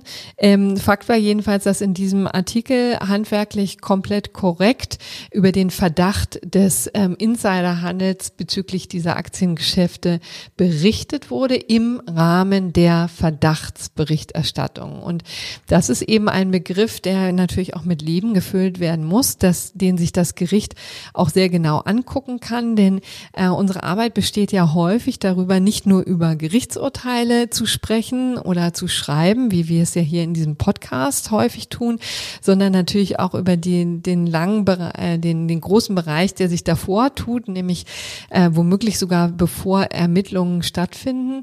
Ähm, und da ist es, geht es natürlich darum, dass man Dinge berichten muss, die noch nicht ähm, gerichtlich festgestellt sondern, äh, sind, sondern die einfach ähm, nur als Verdacht im Raum stehen. Und auch das muss natürlich einer kritischen Presse möglich sein. Und deswegen gibt es verschiedene Kriterien, anhand derer ähm, diese Verdachtberichterstattung ähm, erlaubt ist. Ja? Und ähm, dazu gehört eben, dass Journalisten sorgfältig recherchieren müssen, ob der Vorwurf zutreffend zutreffend sein kann. Dafür müssen tragfähige Hinweise vorliegen und außerdem muss der Vorgang von gravierendem Gewicht ähm, sein und die Darstellung darf keine Vorverteilung des Betroffenen enthalten und die, der Betroffene muss natürlich die Gelegenheit zu Stellungnahme haben. Und all das war hier von der Süddeutschen Zeitung vorbildlich eingehalten. Ähm, das hat ähm, das Oberlandesgericht ähm, sehr genau geprüft. Übrigens auch schon das Landgericht Nürnberg zuvor ist zu dem gleichen Ergebnis bekommen, dass eben die Süddeutsche Zeitung über den Verdacht des Insiderhandels berichten durfte. Das Interessante in diesem Fall ist übrigens, dass ähm, der Unternehmer diesen Schadensersatz geltend gemacht hat, weil ihm dadurch ja ein ähm, lukrativer Auftrag verloren gegangen ist, ähm, aber übrigens nicht durch die Berichterstattung in der Süddeutschen Zeitung, sondern in einem anderen Blatt, äh, nämlich dem Schweizer Tagesanzeiger, ähm, Tagesanzeiger, der naja, von der Süddeutschen Zeitung abgeschrieben hat, wie es ja durchaus, ich will das jetzt auch gar nicht zu despektierlich ähm, sagen, weil das passiert natürlich häufiger, ne, das müssen wir natürlich auch immer zähneknirschend hin und wieder mal tun, ne, wenn das Handelsblatt oder auch die Süddeutsche Zeitung etwas exklusiv berichtet, ne, dann ähm, muss man natürlich nachziehen und dann stützt man sich auf das, was die Kollegen da ähm, in den Raum gestellt und recherchiert haben, aber beim Tagesanzeiger wurde aus diesem Verdacht des Insiderhandels eine Tatsache und die hatten das äh, ein bisschen laxer genommen mit der Verdachtsberichterstattung hatten das sozusagen als Faktum schon in den Raum gestellt und dieser Geschäftspartner, so hat eben der Unternehmer das dann ins Feld geführt, sei davon so abgeschreckt gewesen, dass er dann sofort ähm, das gesamte ähm, Geschäft abgeblasen hat. Und ähm, das wollte sich ähm, der Unternehmer nicht äh, gefallen lassen, zog eben vor Gericht und forderte Schadensersatz und ist damit jetzt vor dem Oberlandesgericht München gescheitert. Aber wäre es nicht naheliegender gewesen, dann den gegen den Tagesanzeiger zu ja, klagen? Ich weiß ehrlich gesagt nicht, warum das nicht geschehen wird, äh, ist. Ich, ähm, also das drängt sich in der Tat auch so ein bisschen auf bei der Argumentation des Oberlandesgerichts, weil die, also so sehr sie die Süddeutsche Zeitung loben, so haben sie auf der anderen Seite auch den Tagesanzeiger gerügt ähm, dafür, dass ähm, diese Vorgaben nicht eingehalten wurden. Ähm, keine Ahnung, der, inzwischen ist es auch verjährt. Ne? Also äh, das war ja auch immer etwas, was äh, die Süddeutsche ähm, da ins Feld geführt hat. Also ich glaube, der Unternehmer kam tatsächlich ähm, drei Tage oder jedenfalls relativ kurz vor der Verjährung überhaupt auf die Süddeutsche zu. Also er ist vorher schon mal ähm, gegen die vorgegangen und hat auf Unterlassung geklagt. Dann haben die Zähneknirschen das, ähm, den Bericht von ähm, äh, vom Netz genommen, auch weil sie ihre Quellen nicht offenlegen wollten. So war ihre Argumentation. Ähm, und dann tat sich lange Zeit nichts und dann kam eben die Klage auf Schadensersatz. So und muss man sagen, richtete sich übrigens ähm, gegen die Süddeutsche Zeitung selber, aber auch gegen die zwei Redakteure. Und das kann man sich ja vorstellen, das war ein Rechtsstreit, der über Jahre sich hinzog, der, glaube ich, wirklich sehr unerfreulich war und natürlich auch ähm, sehr großen Druck aufgebaut hat. Also ich, mir ist das Gott sei Dank noch nie passiert, aber also auch nicht mal ansatzweise, aber ich weiß nicht, wie gut man schläft, wenn man tatsächlich im Kopf hat, dass man äh, hier wegen so einer Summe verklagt wird. Das ist natürlich auch immer etwas, das passiert jetzt auch nicht ständig, ja, aber wenn es mal passiert, glaube ich, zeigt es ziemlich ein, eindrücklich, unter welchen ähm, Repressalien auch Investigativjournalisten selbst hier in Deutschland ähm, zu leiden haben, weil natürlich immer wieder Leute versuchen, so eine Berichterstattung zu verhindern. Klar, also das ist natürlich die etwas ähm, böswillige vielleicht Sicht darauf zu sagen, es geht in erster Linie darum, Berichterstattung zu verhindern. Man kann natürlich auch sagen, naja, wenn die Berichterstattung nun wirklich äh, gegen die Grundsätze der zulässigen Verdachtberichterstattung verstoßen hätte und diesen Menschen dadurch wirklich ein lukratives Geschäft entgangen wäre, dann wäre es ja auch sein gutes Recht dafür, Schadensersatz zu verlangen.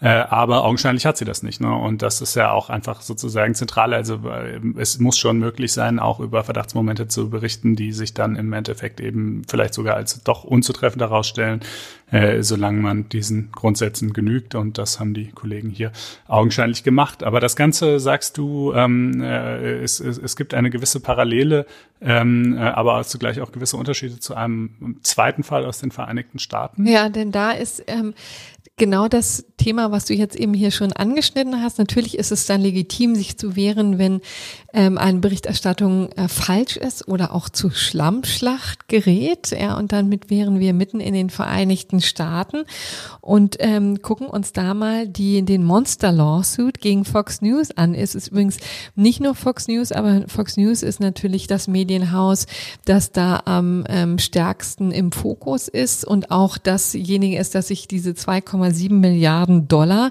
vielleicht am ehesten auch leisten könnte. Also wohl nicht. Aber ähm, jedenfalls ähm, ist nicht ohne Grund Fox News da ganz vorne mit dabei ähm, als äh, Beklagter in dieser Konstellation. Wer hat geklagt? Das ist ein Unternehmen, das äh, Smartmatic heißt und ähm, das Software für Wahlmaschinen herstellt und ähm, die vertreibt und zwar äh, in unterschiedlichen Ländern der Welt und in Los Angeles. Und das, das ist deswegen wichtig, ähm, weil ähm, das lange Zeit nicht so wirkte. Ja, also man hatte, wenn man Fox News und den Anwälten von Donald Trump folgte, ähm, hatte man den Eindruck, das ist ein Unternehmen, was quasi flächendeckend für die ähm, Wahlmaschinen die Software herstellt und die also auch richtig Möglichkeiten haben, da manipulierend einzugreifen in die Wahl. Und wir wissen ja, Donald Trump, der Ex-Präsident der Vereinigten Staaten, hat ja über Monate hinweg argumentiert, hier liege Wahlbetrug vor, ja, und das eskalierte natürlich in äh, den wirklich sehr spannenden Tagen ähm, vor und äh, vor allen Dingen nach der Wahl, ähm, wo ja immer wieder äh, gebetsmühlenartig vorgeworfen wurde, dass da eingegriffen wurde und Smartmatic soll eben äh, einer der Akteure da gewesen sein, der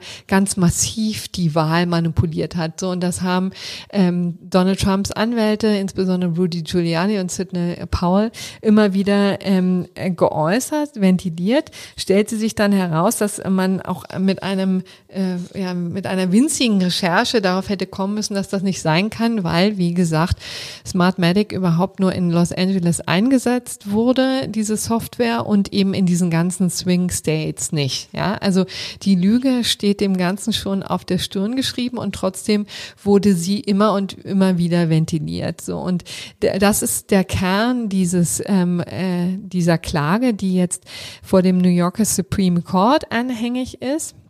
Und diese Vorwürfe treffen Fox News selber, aber eben auch drei ähm, der Showgrößen, so möchte ich sie mal nennen, unter anderem eben den 75 Jahre alten Lou Dobbs, also der auch seine eigene Show hat und immer wieder ähm, ja mit Gästen auch über diese Vorwürfe sprach. Und das Interessante dabei ist, dass ähm, es natürlich so eine Art, äh, auch hier wieder die Pressefreiheit natürlich gewisse äh, Möglichkeiten offen lässt. Natürlich darf man oder darf die Presse darüber berichten, wenn so ähm, äh, herausragende Persönlichkeiten wie der amerikanische Präsident Vorwürfe in der Öffentlichkeit ventiliert. Ne? Also das ist ja ganz klar, dass es natürlich einen gewissen ähm, ich wollte gerade sagen, Unterhaltungswert hat, aber jedenfalls natürlich auch ähm, ein Informationsbedürfnis dadurch befriedigt werden muss. Ne? Das heißt, und das ist im Grunde genommen die Klippe, die hier umschifft werden muss, also oder die, die thematisiert wird. Also durfte,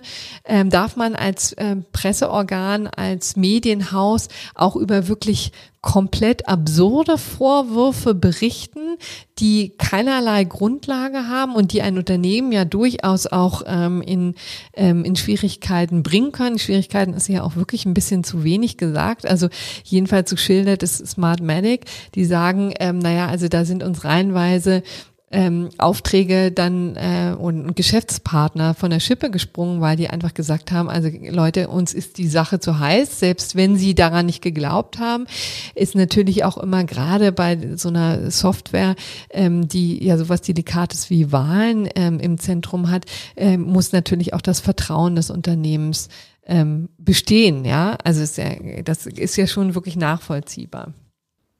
Ja, also ich meine, berichten über die Vorwürfe darf man sicherlich, aber die Frage wäre halt, ob man das zugleich irgendwie äh, einsortieren muss und mit dem Hinweis äh, versehen, beispielsweise, dass Smartmatic äh, das bestreitet äh, oder dass es sogar nachweislich falsch ist.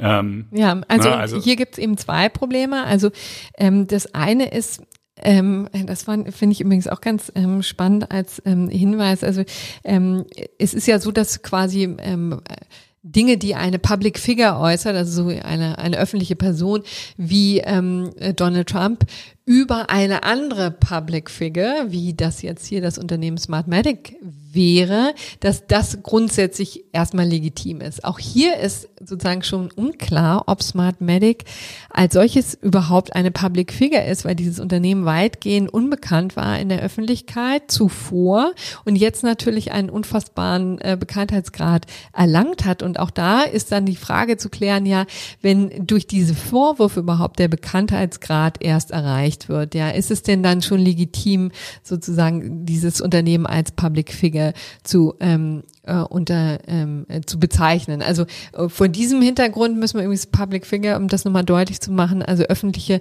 Personen oder öffentliche Unternehmen, die eben sowieso im Zentrum stehen, müssen sich wenig, wesentlich mehr gefallen lassen als private Personen. Ja, also da sind die Sorgfaltspflichten noch klarer. Und du hast natürlich recht, man kann darüber äh, berichten, wenn man sie sich nicht zu eigen macht.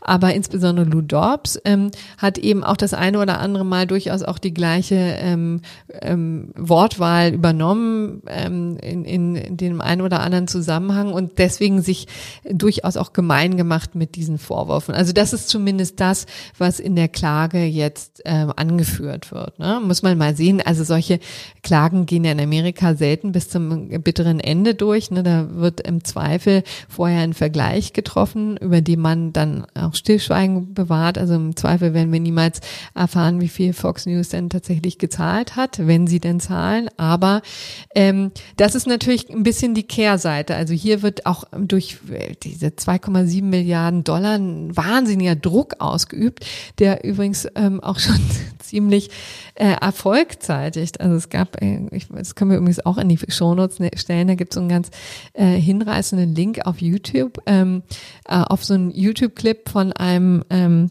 von einem von einer Diskussion, die jetzt nicht auf Fox News selber ähm, stattfand, ähm, aber auf ähm, auf einem anderen ähm, äh, Fernsehkanal, der da äh, in ähnliche Richtung geht. Und ähm, da ähm, hat dann der CEO von MyPillow ähnliche ähm, Vorwürfe nochmal ähm, gegen ähm, in diese Richtung des Wahlbetrugs äh, geäußert und ähm, da war dann der äh, Moderator so nervös, dass er dann eigentlich mehrfach äh, reingegrätscht ist, auch ein Statement verlesen hat, was sich distanziert hat, explizit und als dieser ähm, CEO von Smart äh, von von My Pillow gar nicht aufhörte, drüber zu reden, ähm, ist er schließlich aufgestanden und gegangen. der Moderator. Der Moderator ist aufgestanden. Ist aufgestanden okay. okay, das ist völlig schräg. Naja, gut, also ich äh, ich fürchte das Problem, dass die, die amerikanischen Medien irgendwie mit der doch teilweise recht freihändigen und leichtfertigen Verbreitung von Halbwahrheiten, Unwahrheiten oder zumindest äh, nicht sonderlich gründlich geprüften, aber zugleich sehr gravierenden Vorwürfen in alle möglichen Richtungen haben. Also ich fürchte, dieses Problem wird sich nicht in erster Linie durch Schadensersatzklagen dieser Art äh, lösen lassen, aber ähm, vielleicht ist das ja tatsächlich zumindest auch ein Baustein, der äh, den einen oder anderen Exzess ähm, ein bisschen verhindert oder einschränkt. Aber schon wirklich bitter, ne? Also mit welcher ja. Selbstverständlichkeit selbst Anwälte mit offensichtlichen Lügen um sich werfen, ist schon immer wieder bestürzend. Also ich kann mich da ehrlich gesagt leider nicht dran gewöhnen. Und ähm, das ist jetzt die Kehrseite davon. Da wird man gespannt zusehen können, wie sich das weiterentwickelt äh, und ob es dann vielleicht so eine Art von Normalisierung vielleicht dann doch irgendwie eintritt. Ähm, denn das ist, scheint ja immerhin ein Vehikel zu sein, was verstanden wird. Ne? Also Schadensersatzklagen ist eigentlich auch ziemlich bitter. Ja, das ist halt, äh, äh wenn es ans Geld geht. Dann, ja, nicht der Berufsethos, ja, sondern äh, tatsächlich Schadensersatzklagen. Ja, apropos, ähm, äh, Ethos steht nicht im Vordergrund, äh, sondern eher äh, strategische oder sonstige Erwägungen. Das schlägt doch eigentlich ganz hübsch die Brücke zu einem Nachtrag, den wir hier noch ähm, äh, euch vorstellen wollten. Ja, äh, und Moment. zwar ähm, muss alles seine Richtigkeit haben. Absolut, absolut. Ähm, und zwar zum Impeachment-Verfahren äh, gegen Donald Trump. Äh, darüber haben wir ja recht ausführlich äh, vor einigen Folgen gesprochen. Ich glaube, es war die Nummer 100. 49 oder so etwas in der Größenordnung. Äh, wer das alles im Detail nochmal nachhören möchte. Ähm, jedenfalls haben die Demokraten ja das Impeachment-Verfahren eröffnet und es ist nun, um das Ergebnis vorwegzunehmen, im Senat gescheitert.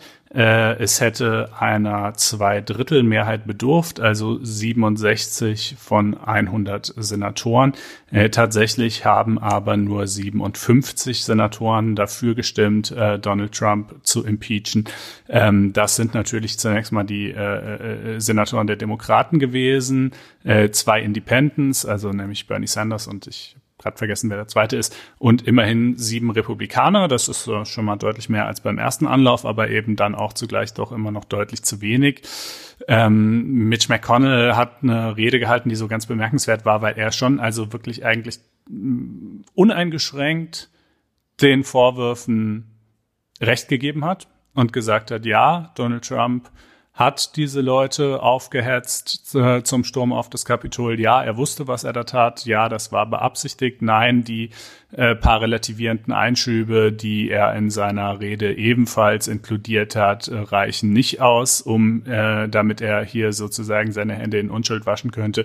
Also im Prinzip ja, die Demokraten haben eigentlich recht mit dem, was sie ihm hier vorwerfen. Das war ein Aufruhr zur Aufwiegelung und es war der Versuch, diese Leute eben ja letztlich äh, in Dienst zu nehmen, um einen Staatsstreich äh, durchzuführen.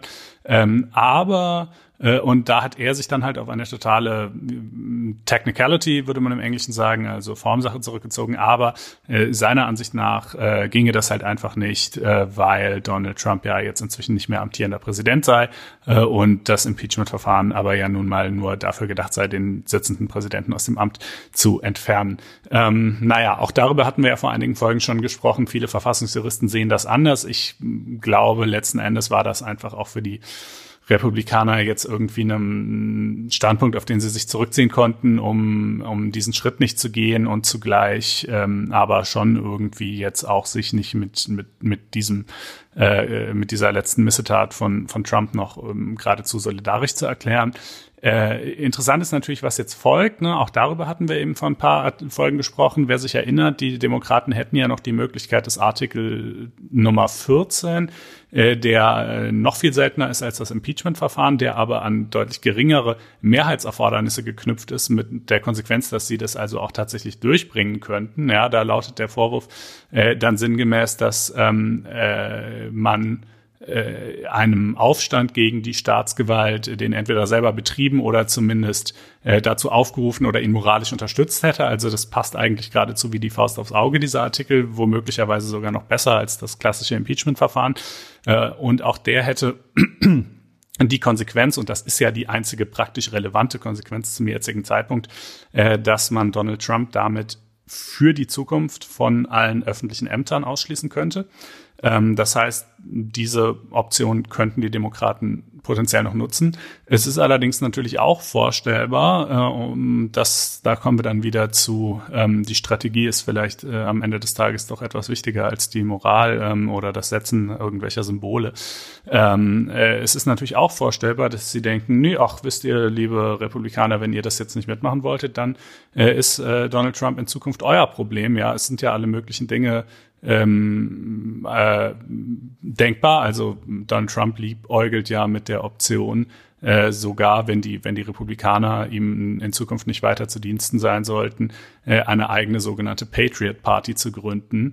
Äh, und das könnte ja eigentlich den Demokraten nur recht sein, ja, denn mhm. sozusagen wessen Wähler würde eine solche Patriot Party wohl in erster Linie abgraben, also ne, sicherlich in erster Linie die Wähler der Republikaner. Ähm, also ähm, long story short, mal gucken, ob sie das mit dem Artikel 14 noch machen. Ähm, es könnte sein, dass sie es auch gerade gezielt nicht tun äh, in, in Hoffnung auf dieses hier beschriebene Szenario. Das Impeachment-Verfahren jedenfalls ist nun auch zum zweiten Mal gescheitert. Genau, und dann haben wir noch einen Nachtrag, den halte ich jetzt aber wirklich kurz. Es geht um das Gesetz zu Hass und Hetze im Netz. Der sollte jetzt, ähm, äh, das Gesetz sollte jetzt eigentlich dem Bundesrat passieren Hat er aber nicht. Ähm, der Gesetzesentwurf ist vergangenen äh, Freitag im Bundesrat gestoppt worden, weil zwölf Länder da ihr Veto eingelegt haben. Das war ja eigentlich etwas, was vom äh, ja vom Sinn her oder vom Zweck her relativ un ähm, unproblematisch war, also von eigentlich von vielen getragen. Nur wie man das dann konkret ausgestaltet, ist ähm, eine andere Frage. Insbesondere geht es da um die Bestandsdaten. Ich will jetzt gar nicht zu sehr in die Details gehen, weil wir das ja schon hinreichend besprochen haben. Ich wollte hier nur kurz verkünden, da wird es noch eine Verlängerung geben. Also das, das Gesetz ist gestoppt und muss jetzt in den Vermittlungsausschuss und dann beschäftigen wir uns auch wieder intensiver damit. Ja, so. Das kann jetzt? manchmal ganz schön dauern, sowas. Ja, und jetzt kommen wir zum gerechten Urteil. Das tun wir. Äh, dass in diesem Fall mal wieder kein Urteil ist, äh, sondern in diesem Fall ein Antrag äh, der Linksfraktion, den wir wirklich nur ausdrücklich befürworten können. Ähm, und zwar zielt dieser Antrag darauf, dass ähm, andere Gesetzesreformen in Zukunft äh, eine verpflichtende Synopse enthalten sollen. Also dazu muss man wissen, äh, manchmal werden Gesetze wirklich neu geschaffen, ja, ein neues Gesetz für irgendeinen Regelungsbereich, wo es noch keins gibt. Das ist dann relativ einfach, weil dann steht halt in dem entsprechenden Entwurf einfach Paragraph für Paragraph das drin, was dann halt in Zukunft äh, eben Gesetz sein soll. Ja, aber in aller Regel ist das ja natürlich gerade nicht so, sondern für fast alle denkbaren Regelungsbereiche gibt es ja schon Gesetze. Und äh, wenn dann äh, die nächste Reform kommt, dann wird an diesen Gesetzen halt punktuell hier und da was geändert. Irgendein Paragraph wird gestrichen, umbenannt, es wird in Nummer drei Buchstabe B noch äh, Komma und dann irgendeine weitere Eventualität eingefügt und so weiter. Ja, äh, das heißt, äh, die Reformentwürfe äh, die diese Änderungen vorsehen, die schreiben halt nicht aus, wie das geänderte Gesetz dann letzten Endes lauten soll. Die schreiben auch nicht aus, wie das Gesetz aktuell lautet, aber gut, das kann man ja immerhin noch relativ leicht so rausfinden, ja? sondern die, die schreiben wirklich nur gezielt auf, was sich eigentlich ändern soll. Und das liest sich dann halt äh, beispielsweise, ja, also wirklich komplett unlesbar. Ne? Da steht dann eben, was weiß ich, in Paragraph 7 Absatz 3 Buchstabe B wird eingefügt, Klammer klein 1, außerdem sind zu berücksichtigen die Schulen. Punkt. In Absatz 5, naja, und so weiter. Ne? So, also das heißt, das muss man sich dann zusammenlegen und zusammen, also mühsam zusammenpuzzeln, wie diese neue Regelung dann eigentlich im Endeffekt lauten soll. Und das macht es natürlich wahnsinnig unübersichtlich. Klar, immerhin, diesen Entwürfen ist schon auch eingangs ein erklärender Teil vorangestellt, der erstmal so in allgemeinen Worten schildert, worum es mit der Reform überhaupt geht, was sich denn eigentlich so ganz generell so ändern soll. Und so, also es ist jetzt nicht nur dieser, dieser kryptische, fast schon kafkaeske Änderungsteil, aber der ist halt letzten Endes das Herz und der ist natürlich vor allen Dingen auch das, was am, im, am Ende des Tages gilt, ja, also so der, der allgemeine Erklärungsteil schön und gut, ne, aber wirklich drauf ankommen, tut, tut's ja darauf, was dann eben sich im Bundesgesetzblatt am Ende des Tages tun soll. Und es spricht einfach auch meines Erachtens absolut nichts dagegen, das halt äh, in einer Synopse ähm, äh, äh, direkt in, in, in diesen Änderungsentwürfen klarzumachen. Das ist sogar für alle Seiten vorteilhaft. Das minimiert auch das Risiko schlichter Redaktionsversehen. Das kann ja durchaus leicht mal vorkommen. Ähm, äh, und äh, insofern, ja, würde ich sagen, ist das einfach ein absolut sinnvoller äh, Vorschlag der Linksfraktion, äh, dem eigentlich alle Seiten leichten Herzens folgen sollten. Ja, ich hoffe, ich hoffe sehr, dass das durchkommt. Das würde mir auch die Arbeit ein bisschen erleichtern. So, und dann kommen wir jetzt aber zum Schluss und grooven uns so ein bisschen aus dem Podcast raus, ne? Bedanken uns für die Aufmerksamkeit. Das war ja dann doch eine ziemlich lange Sendung. Ja, ich hoffe, es hat euch Spaß gemacht und äh, ihr schaltet nächste Woche wieder ein. Ja, macht's gut. Bis dann, schöne Restwoche. Tschüss. Ciao.